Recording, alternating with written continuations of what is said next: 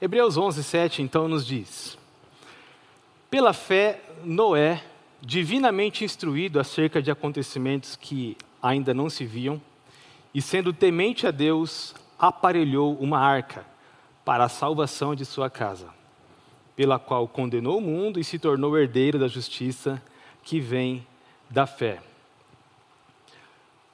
A fé nos move. Pelo que cremos, agimos. Quando acreditamos que algo pode acontecer, essa crença já nos leva a agir naquele momento a favor dessa crença. Quando nós pensamos que algo é possível, nós já agimos como se já estivesse acontecendo, como se já fôssemos aquilo. E nós sonhamos, nós desejamos, nós planejamos, nós quando criança, nós já tínhamos aquilo que nós queríamos ser quando crescer? Um bombeiro, um, uma polícia, um médico, ou alguma coisa do tipo.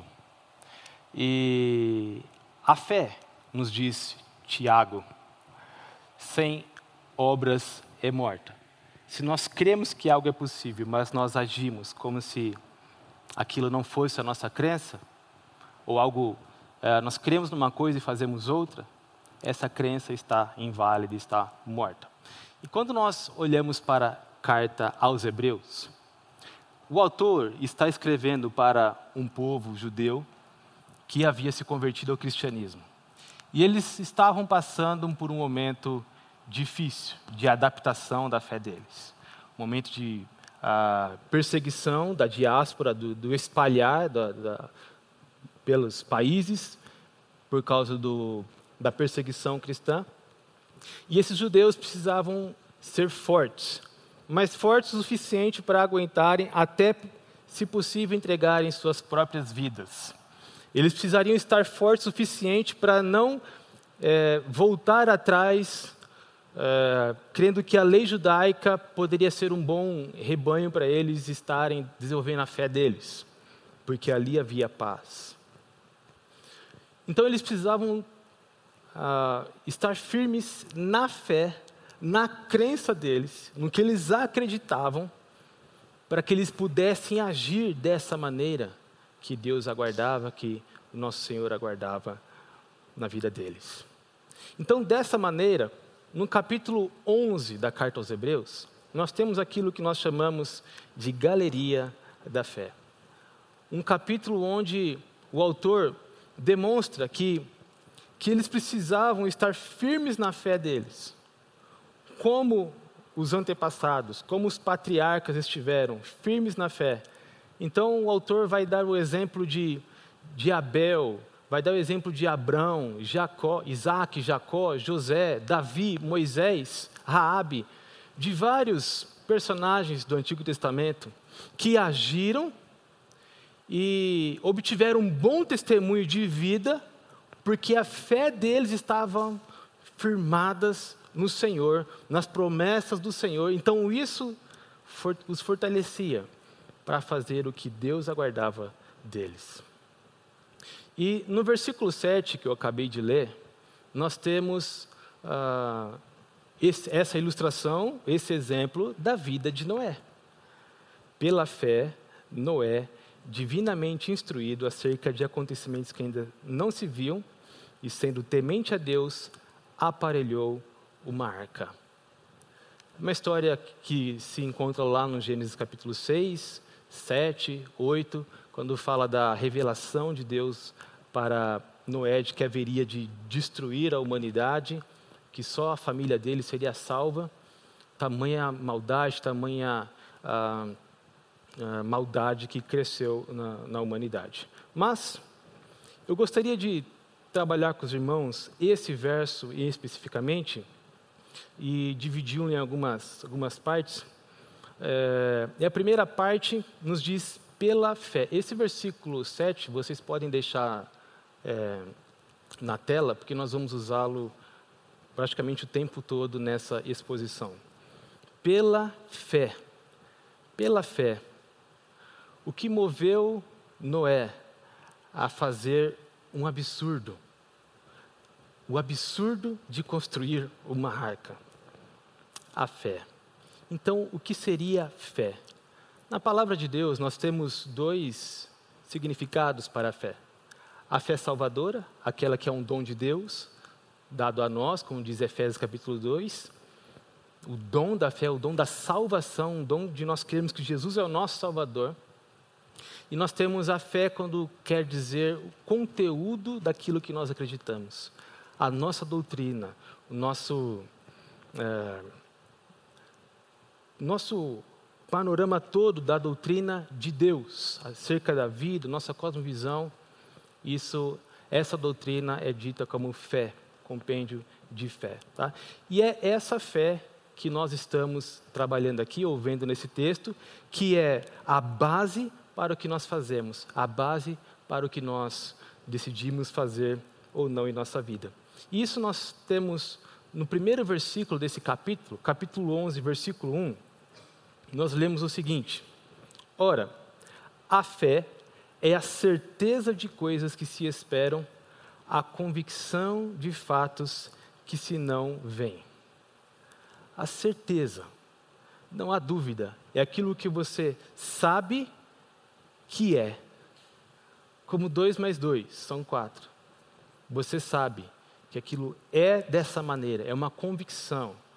E uh, quando fala que pela fé Noé foi dirigido a agir, construindo aquela arca, então Noé tinha uma convicção, uma certeza absoluta em algo. Que fé era essa? O nosso tema nos diz fé e ação. Que fé é essa absoluta que nos leva a agir conforme a vontade do Senhor para nossas vidas? Então, o texto, ainda no capítulo 11, versículo 7, nos diz: Noé, divinamente instruído. Então, Noé sabia o que era, o que estava para acontecer, Noé tinha certeza do que estava por acontecer, porque ele tinha tido uma revelação especial de Deus para a vida dele. Ele ouviu algo de alguém que lhe deu a certeza, a convicção, mesmo de algo que ele não via, de algo que ele não conhecia, ele sabia plenamente o que estava por acontecer, porque ele foi divinamente instruído. Nós também somos divinamente instruídos do nosso dia a dia. Nós também somos guiados por Deus em todas as áreas das nossas vidas. Nós não estamos no mar solto, sem leme, sem bússola. Não. Nós estamos caminhando na nossa vida e nós temos um manual, nós temos uma revelação, nós temos uma instrução divina também, tal como Noé teve, tal como Abel teve, tal como Abraão teve. Deus falou para Abraão: sai da tua terra, sai de perto dos teus parentes e vá para a terra que eu te mostrarei. Abraão, sabendo e conhecendo quem era Deus, o grande eu sou, a fé que ele teve, a certeza que ele teve de que ele poderia ir para um lugar desconhecido. Ele não sabia o que encontrar por lá, mas ele tinha convicção por ter sido instruído por Deus, divinamente instruído, como Noé. Assim, eu poderia falar de Jacó, de Isaac, de José, de Moisés, de Davi, dos profetas. E poderia mostrar vários exemplos desses homens que foram divinamente instruídos. E pautado nisso, nessa fé, nessa certeza, eles agiam com segurança. Mesmo que para coisas malucas, aparentemente malucas, mudar para um lugar que você não conhece, tentar tirar mais de 2 milhões de pessoas que estão escravas no Egito, quando se tem um faraó totalmente perigoso, que se acha o Deus. Como? Mas Moisés foi, porque ele foi divinamente instruído. E ele agiu.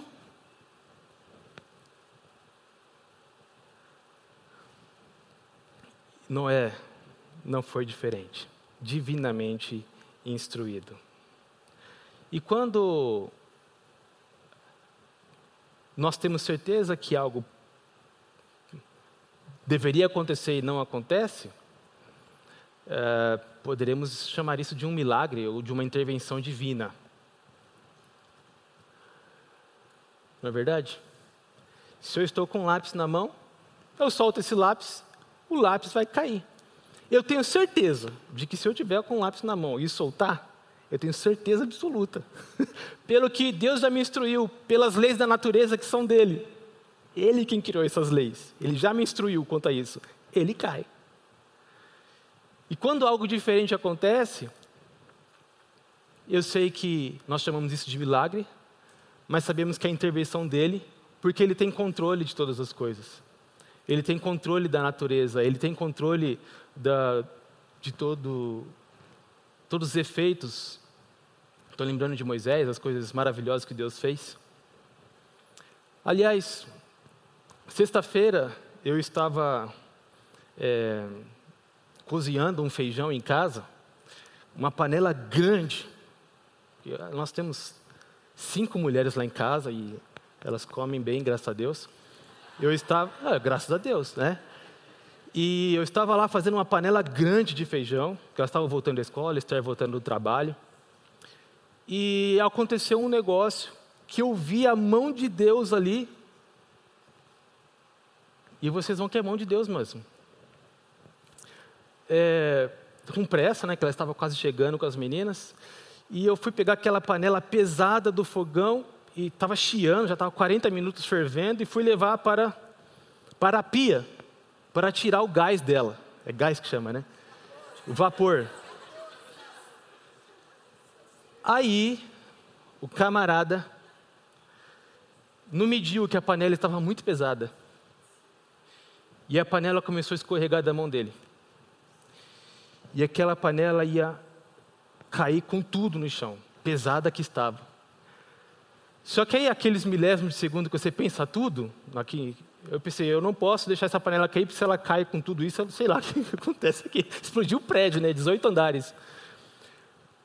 E, por reflexo, eu fiz algo que você nunca deve fazer.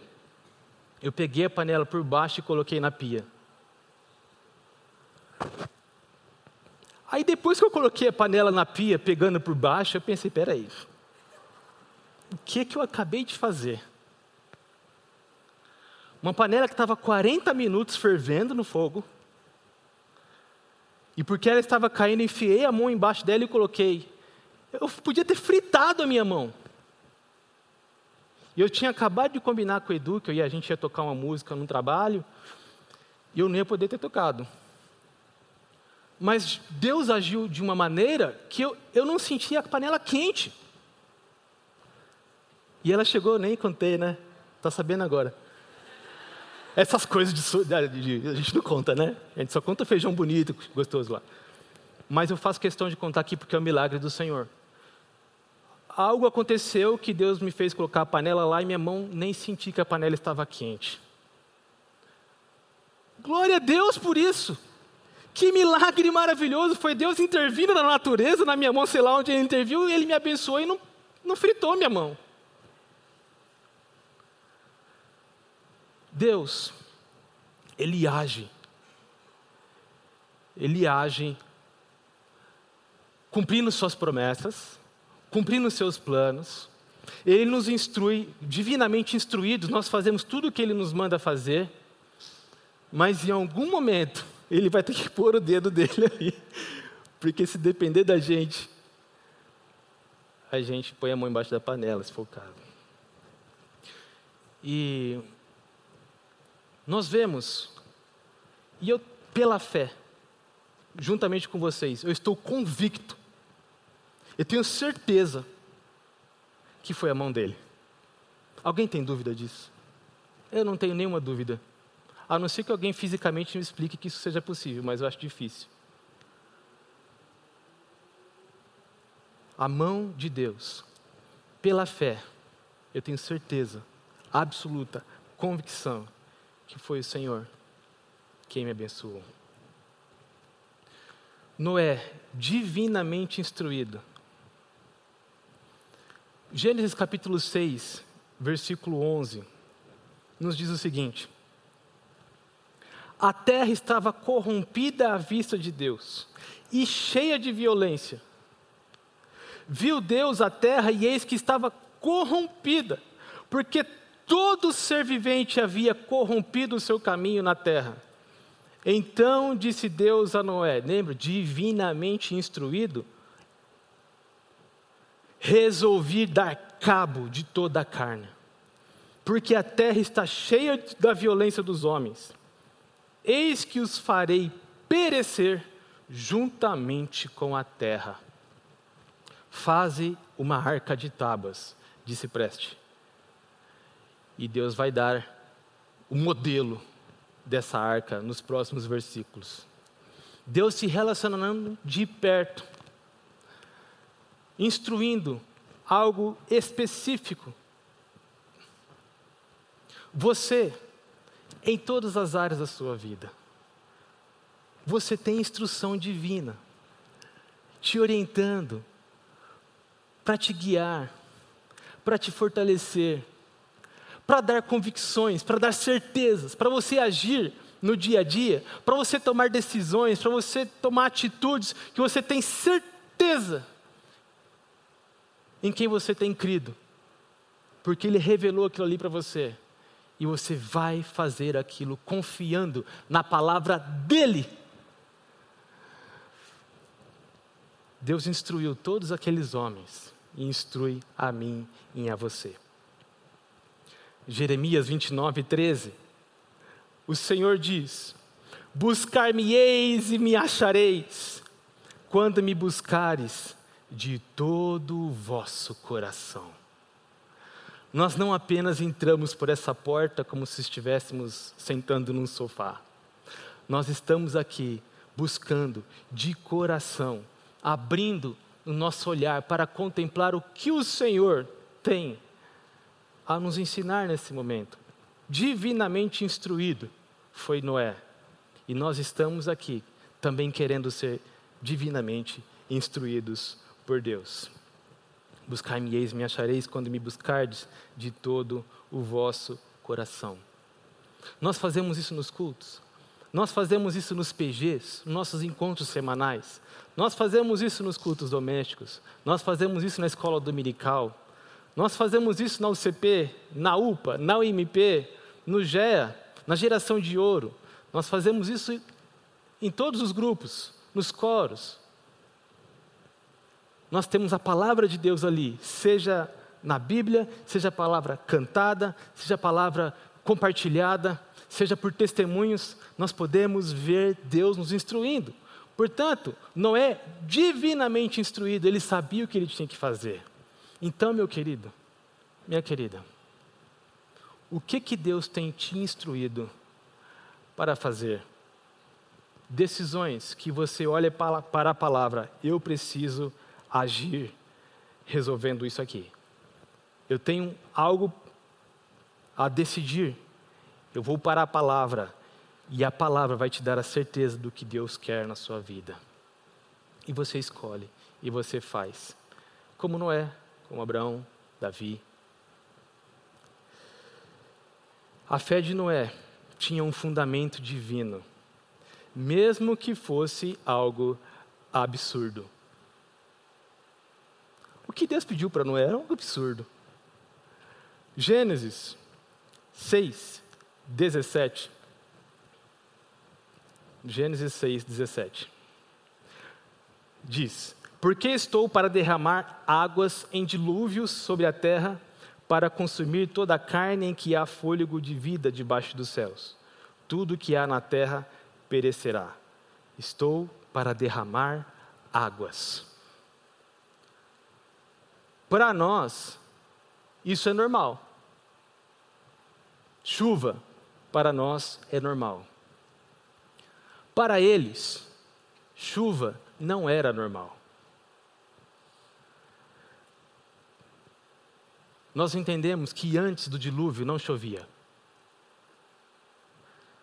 Nós tínhamos um, um continente único, aquilo que a ciência hoje já, já nomeou de Pangeia, aquele continente único, criado por Deus, que dada, dado o dilúvio, dado esse maremoto, esse terremoto, essa, esse, essa catástrofe do, do dilúvio, que nós estamos vendo Deus falando para Noé que aconteceria, essa catástrofe que dividiu os continentes. E a partir daí nós temos é, estações diversas e um clima não temperado. Nós temos vários tipos de, de estações. O fato é que, nesse texto de Hebreus 11, 7, voltamos lá para o texto, isso, obrigado. Noé é divinamente instruído acerca de acontecimentos que ainda não se viu. Eles não sabiam o que era esse negócio de chuva. Por quê? Gênesis 2, 6, nós já vemos um relato, depois do, do, do Senhor ter criado o homem e, e dito que ah, ele estava naquele jardim, e do, Gênesis 2,5 fala que não havia chuva, mas no verso 6, ele diz: Uma neblina subia da terra e regava toda a superfície do solo. Esse era o sistema de, de irrigação divina. Antes do dilúvio. Então, o que Noé estava para fazer era fazer um negócio enorme, porque algo desconhecido estava para acontecer, e ele iria contar para todo mundo que, que ele estava fazendo aquilo, porque algo desconhecido estava para acontecer. Então, quem acreditou em Noé? Ninguém acreditou em Noé. Ninguém acreditou em Noé porque era algo que ninguém sabia o que, que era. Imagine Deus chegar para nós e falarmos, Pastor Eduardo, constrói um, um, uma nave, porque vai dixar. Dixar? Acredite, vai dixar. Construir uma nave. Eu já fiz naves. Eu tinha meus 10 anos, eu pegava umas telhas do meu pai, umas madeiras do meu pai, e montava uma nave em volta de mim, pegava os, o, os pratinhos de boneca da minha irmã, de sobrevivência, colocava lá, e brincava de nave espacial, mas isso é o máximo. E até hoje eu acho que eu não faria diferente. Se fosse para fazer uma nave, seria no mesmo estilo. É... O fato é que Noé era um fazendeiro. Noé não era um carpinteiro. E Deus chega a Noé, eu quero que você construa uma arca. Senhor, o que é arca? Noé, uma arca é um negócio quadrado, enorme, e Deus dá os detalhes. 139 metros de comprimento, um quarteirão e meio de comprimento.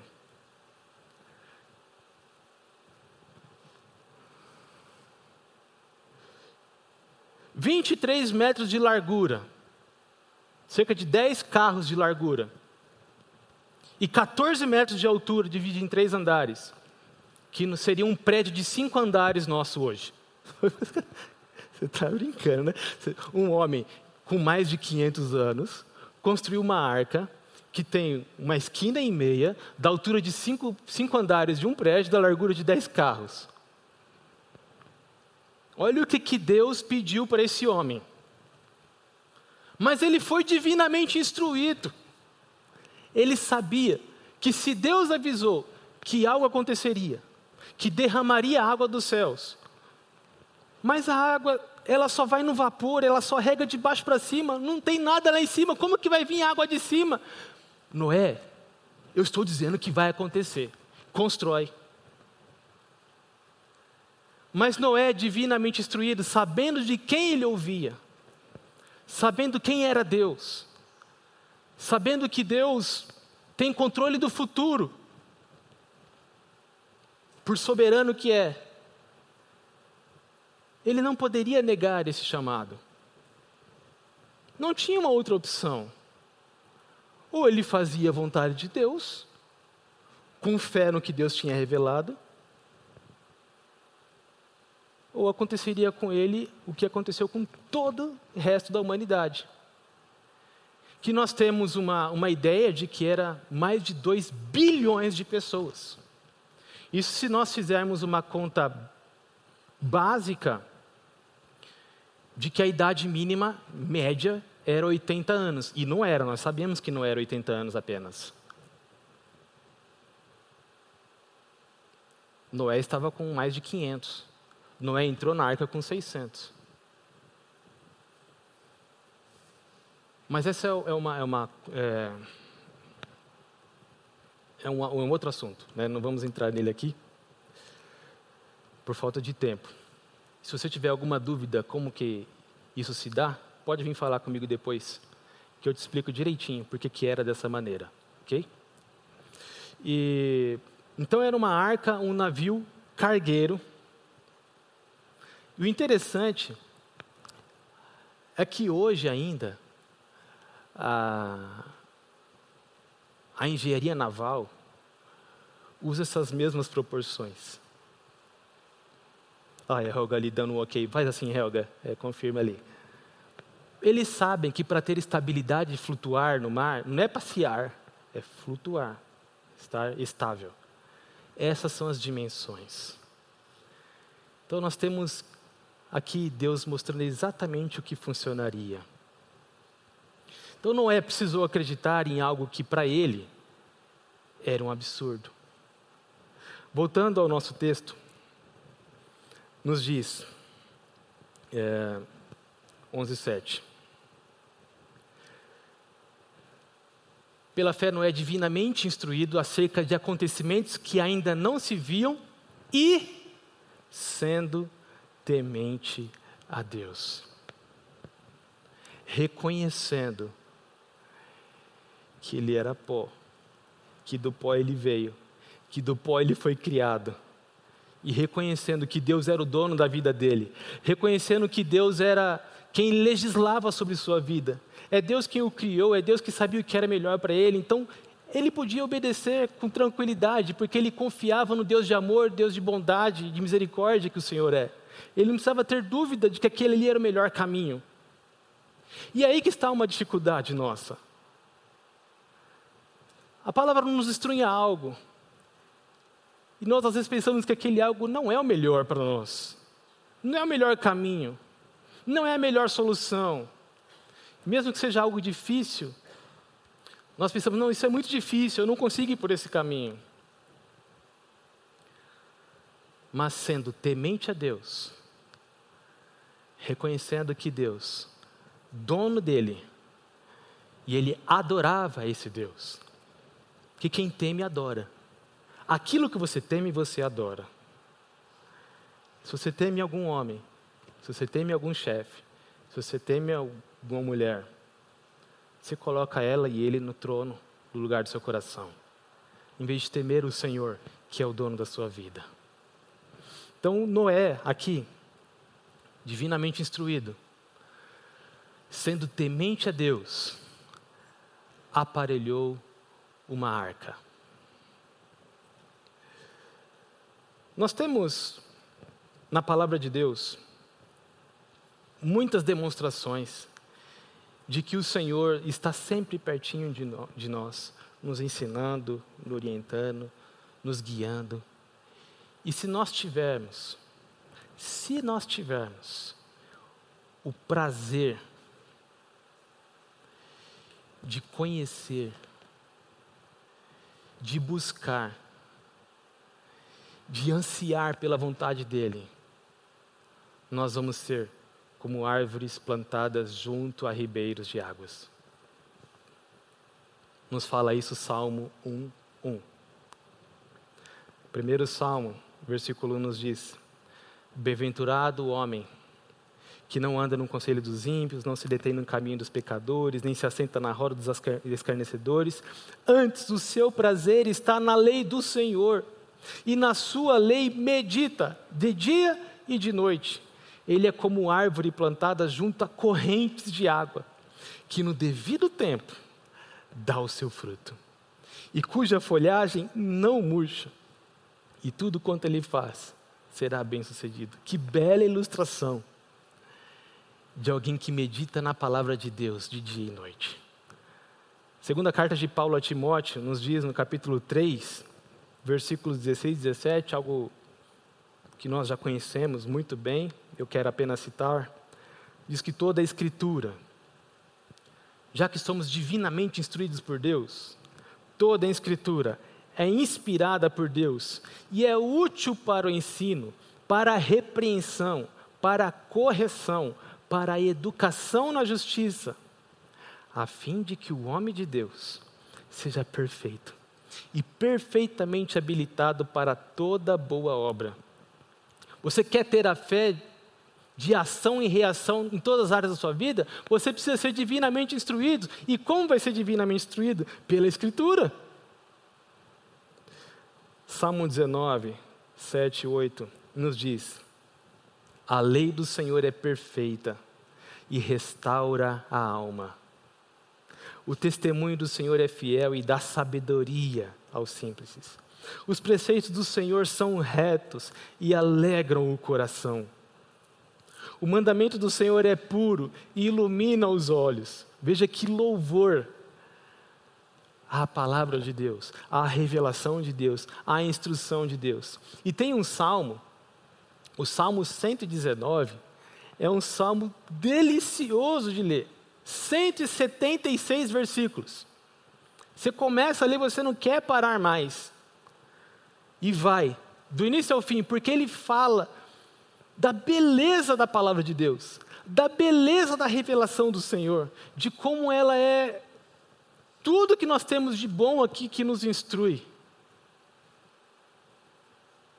Salmo 119, um louvor à revelação do Senhor, que, como para Noé, é a instrução do Senhor, divinamente instruídos.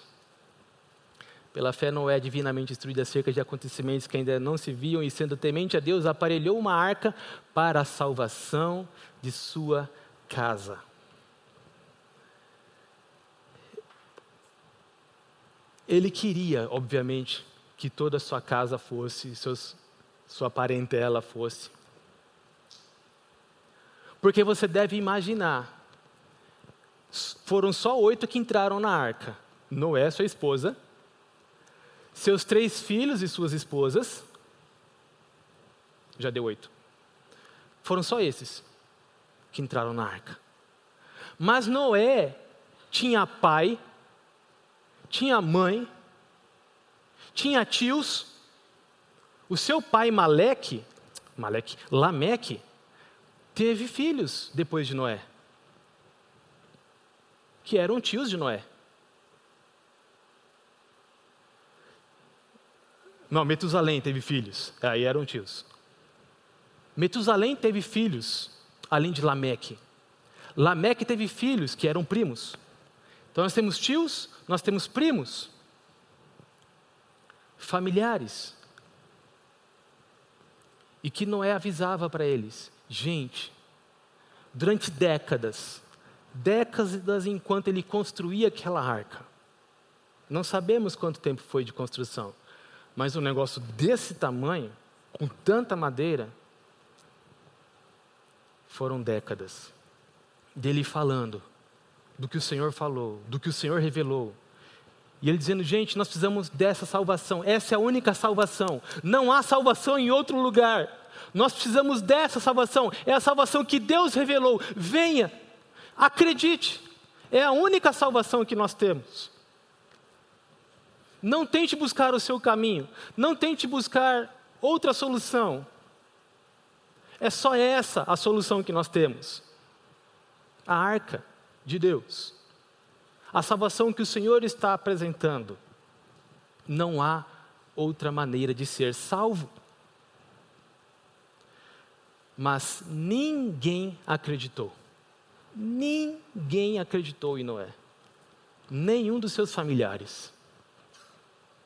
Então nós temos Noé com mais de 2 bilhões de habitantes, naquele mundo de então, que deveria ter cerca de 1.600, 1.600 e alguma coisa anos depois da criação. Portanto, 2.500 anos mais ou menos antes de Cristo. E, portanto, mais ou menos 2.500 anos antes da gente agora. 4.500 anos, não sei se falei 2.500. 4.500 anos antes da gente agora. Então, naquela época, é, nós até temos um, uma, uma fantasia da ciência barata que nós temos hoje em dia, dizendo que eram homens da caverna, homens que sem tecnologia, mas não era não. Eram homens com muito conhecimento, com muita tecnologia e muito desenvolvidos. Ah, em Gênesis capítulo 4, nós temos a, a descendência de Caim, Jubal, Jabal e Tubal-Caim, eram homens que se especializaram nas suas áreas. Ali no início de tudo, na pecuária, na metalurgia e Jubal na música. De música eu posso falar com muita tranquilidade que para você criar um instrumento musical com sonoridade, com tonalidades, quem de vocês consegue, quem de nós, né? Consegue inventar um instrumento com tonalidades fixas e que você vai fazer uma música com aquilo ali? Tenta fazer uma flauta com bambu. Passar o resto da vida tentando. Não é fácil. E, e eu tenho um dado aqui de um, quando fala do, do Tubal Caim, porque a Bíblia fala que ele era perito em, em ferro e bronze. Isso lá no início da criação. Agora, veja só. Se ele trabalhava com ferro, eu vou ler um negócio aqui, como é um pastor lendo, eu tenho que ler. Né? O ferro, extraído do minério de ferro, e essa fórmula hematite, F203, O3 talvez, através do processo de redução por carbono. Vocês me corrigem aí. E a temperatura de fusão desse ferro é de 1650 graus Celsius. 1650 graus Celsius. Imagina a tecnologia para fazer uma medição de algo com 1650 graus para que o ferro seja feito. E do bronze, que é uma liga de cobre com zinco.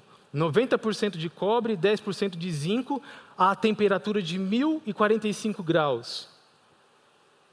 Pô, eu não faço ideia que seja isso. 4.500 anos depois, até agora não aprendi. E nós estamos falando de um, de um ser humano que lá, no início da criação, já sabia, já era perito, já trabalhava com isso, na metalurgia. Não eram homens da caverna. Esquece isso. Deus se revelava, Deus se revelava como a criação funcionava, desde que Deus criou Adão e Eva. Ele ensinando, mostrando diariamente, já foram aprendendo. É, Adão com mais de 900, 930 anos, ah, Noé viveu 950. Gente, com 950 anos, Noé entrou na arca com 600 anos. Se ele fizesse uma faculdade a cada cinco anos, ele teria feito 150 cursos de faculdade. 150 cursos inteiros de faculdades. E ainda sobraria 350 para ele. Falei errado aí? Então é isso mesmo, né? Mas 350 para ele colocar em prática qualquer um desses 150 cursos que ele fez. Então eram homens inteligentes, homens instruídos, homens que sabiam sim o que estava por acontecer. Mas apesar de toda a ciência, apesar de toda a tecnologia, apesar de todo o conhecimento, apesar de todo o desenvolvimento daquela cidade, eles não temiam o Senhor. E eles não queriam saber da salvação do Senhor, eles não queriam saber da revelação do Senhor, o conhecimento lhes bastava, a vida livre, a imoralidade lhes bastava, era tudo o que eles precisavam. Qual a diferença de hoje? Uma ciência desenvolvida, uma tecnologia maravilhosa, mas de pessoas que não são divinamente mais instruídas. E o que Deus quer não importa. Mas o Senhor chamou a Noé, que pela fé, Noé sabia o que tinha que fazer, sabia como deveria agir. E Deus te chamou, Deus te trouxe aqui. E Deus te instrui divinamente, com a Sua palavra, sobre algo que está por acontecer. Algo que está por acontecer, tão sério quanto o dilúvio, que também vai ser uma destruição total, que também é algo irremediável, que também só tem uma maneira de salvação dessa catástrofe que está por vir. E você, como Noé, está sendo instruído o que, que você vai fazer com essa instrução?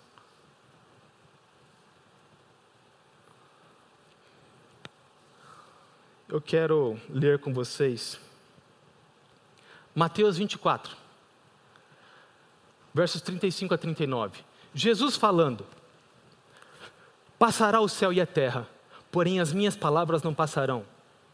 Mas a respeito daquele dia, e ora ninguém sabe, nem os anjos dos céus, nem o filho, senão o Pai. Pois assim como foi nos dias de. Foi fraco pastor Eduardo. Assim como foi nos dias de Noé. Jesus utilizando o que aconteceu com Noé, do mesmo jeito que aconteceu com Noé, também será a vinda do filho do homem.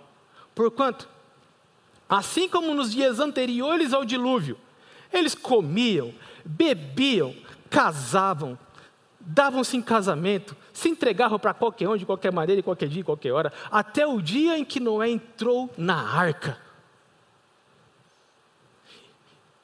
E não perceberam, senão quando veio o dilúvio e os levou a todos assim será também a vinda do filho do homem.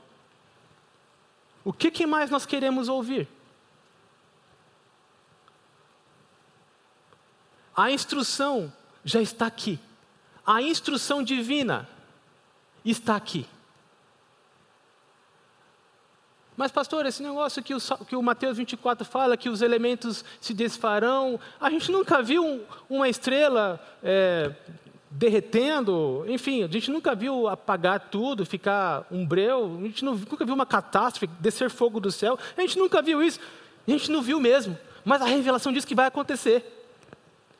E do mesmo jeito que Noé falava lá, vai chover, ninguém acreditava porque nunca tinha chovido, a gente está dizendo, Jesus vai vir do céu e não estão acreditando, porque também parece loucura, também parece mentira, porque é algo que não se conhece. O que, que você vai fazer com essa instrução? Fé e ação. O que, que essa certeza vai mover você a fazer?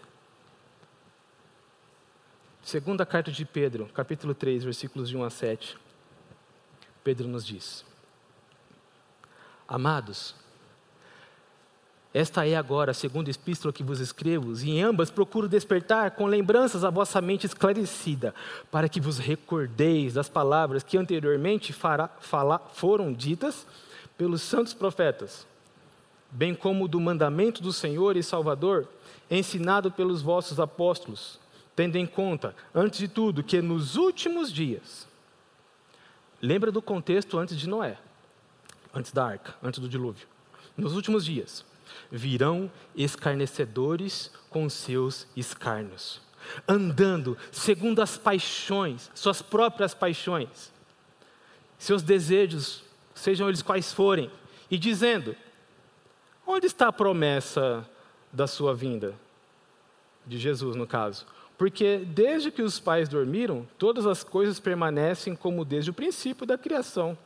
Porque deliberadamente esquecem que, de longo tempo, houve céus bem como terra, a qual surgiu da água, e através da água, pela palavra de Deus, pela qual veio a perecer o mundo daquele tempo afogado em água.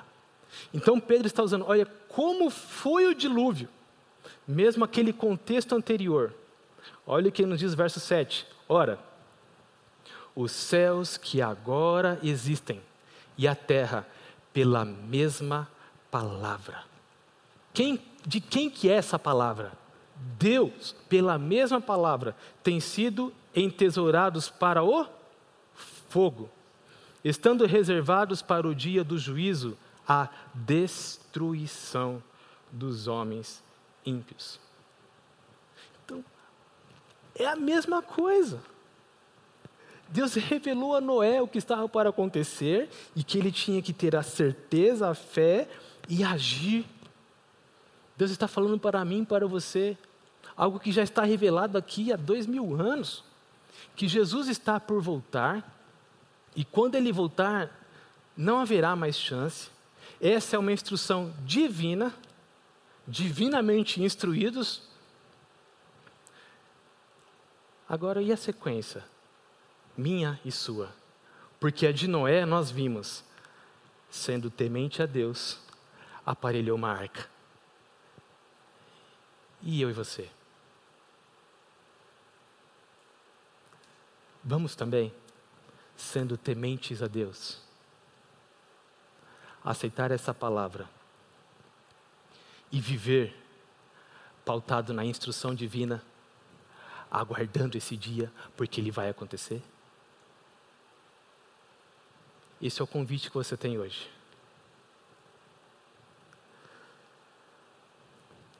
Tiago, capítulo 2, versículo 13.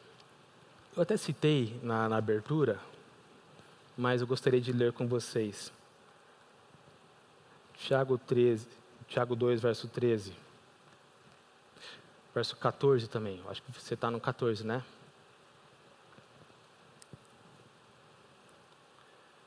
Porque o juízo é sem misericórdia para com aquele que não usou de misericórdia. A misericórdia triunfa sobre o juízo. Meus irmãos, qual é o proveito? Se alguém disser que tem fé, mas não tiver obras, Pode acaso semelhante fé salvá-lo?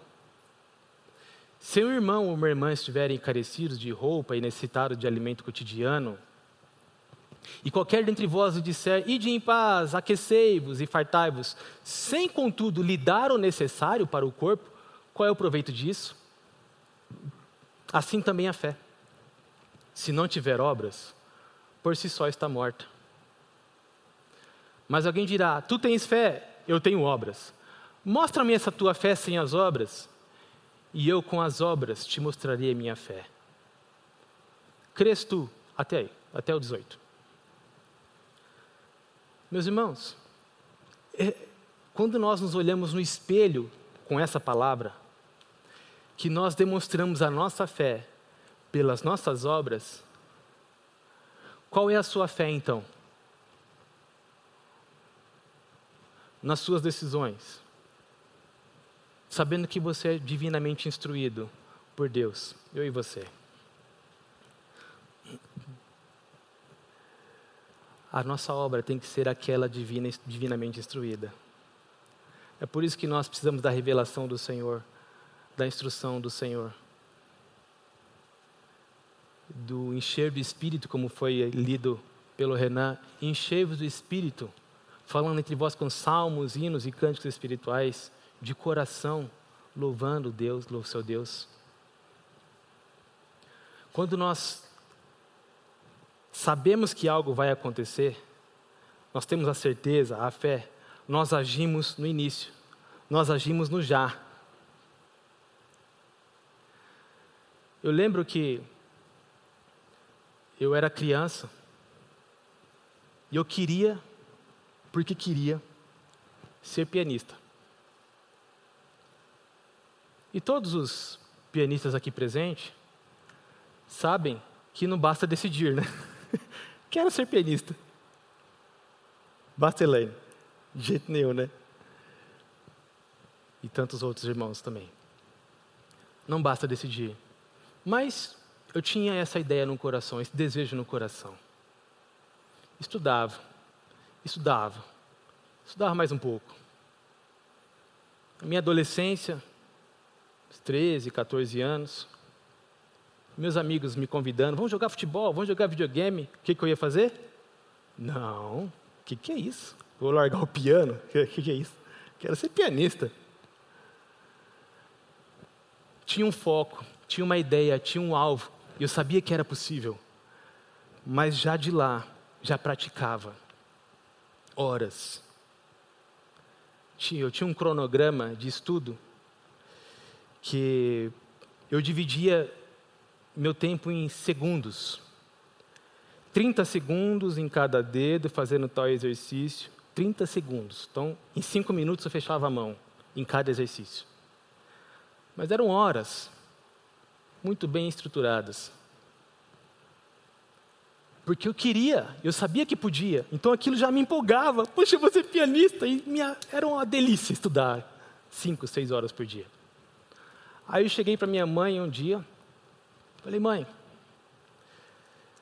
é, deixa eu faltar na escola hoje. Porque eu estava estudando cinco, seis horas por dia, estava achando pouco.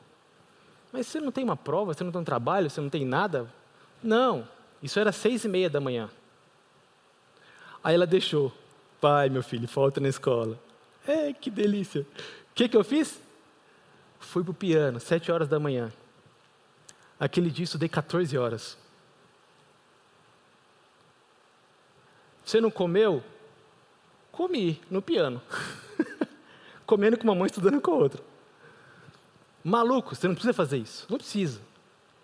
Mas eu tinha convicção de algo que eu queria certeza, e aquilo já, já me empolgava ali.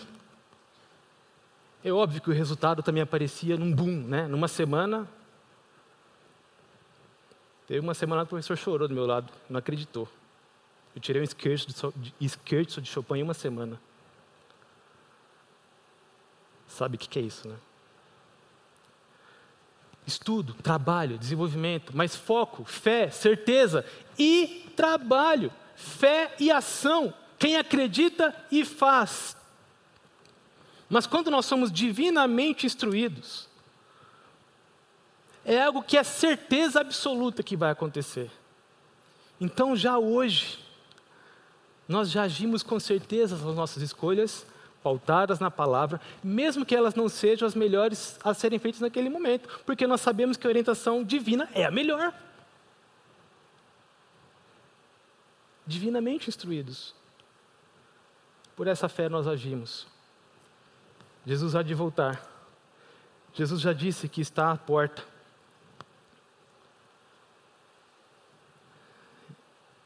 Para você que ainda não tem Jesus como Salvador, não vou olhar para aqui porque todos têm. Para você que não tem ainda Jesus como seu Salvador, como Noé pregava, que a solução era aquela arca dada por Deus. Eu preciso dizer para você, para você ir para o céu, para você ter a bênção de Deus, a salvação eterna, para que nesse último dia que Jesus vai voltar, você estar com Ele,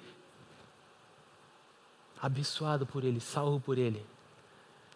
A arca é Jesus Cristo. Não existe outra salvação. E as dimensões dessa arca estão reveladas nas Escrituras. Quem é Jesus? Quem é Jesus? Agora, para você, que é meu irmão, minha irmã, queridos, Deus também nos chama com propósito. Deus também nos colocou nessa obra na construção dessa arca, que agora eu vou denominar de igreja. Onde nós trabalhamos, onde nós ensinamos, onde nós evangelizamos, onde nós levamos o evangelho para os nossos amigos, familiares, onde nós apresentamos Jesus, a arca, para que essa arca que agora estou chamando de igreja, o reino de Deus, seja construído. E quando esse reino estiver construído, Jesus vai voltar. Você tem um dom para a construção desse reino. Você está utilizando esse dom no reino? Esse dom que você tem foi divinamente dado por você para a construção desse reino, cujo dono é Jesus Cristo. E você é divinamente instruído a como agir e como reagir, mesmo que todo o contexto da sociedade seja também corrompido como era antes de Noé. Mesmo que as pessoas não acreditem, vamos fazer o que Deus nos mandou, que Deus nos chamou para fazer. Sabendo que no Senhor nosso trabalho não é vão. Meus queridos, nada é impossível se em Deus a fé tu tens. Nada impossível é se na Bíblia crês também. Eis a voz de Deus falando a ti: nada é impossível para mim. Confie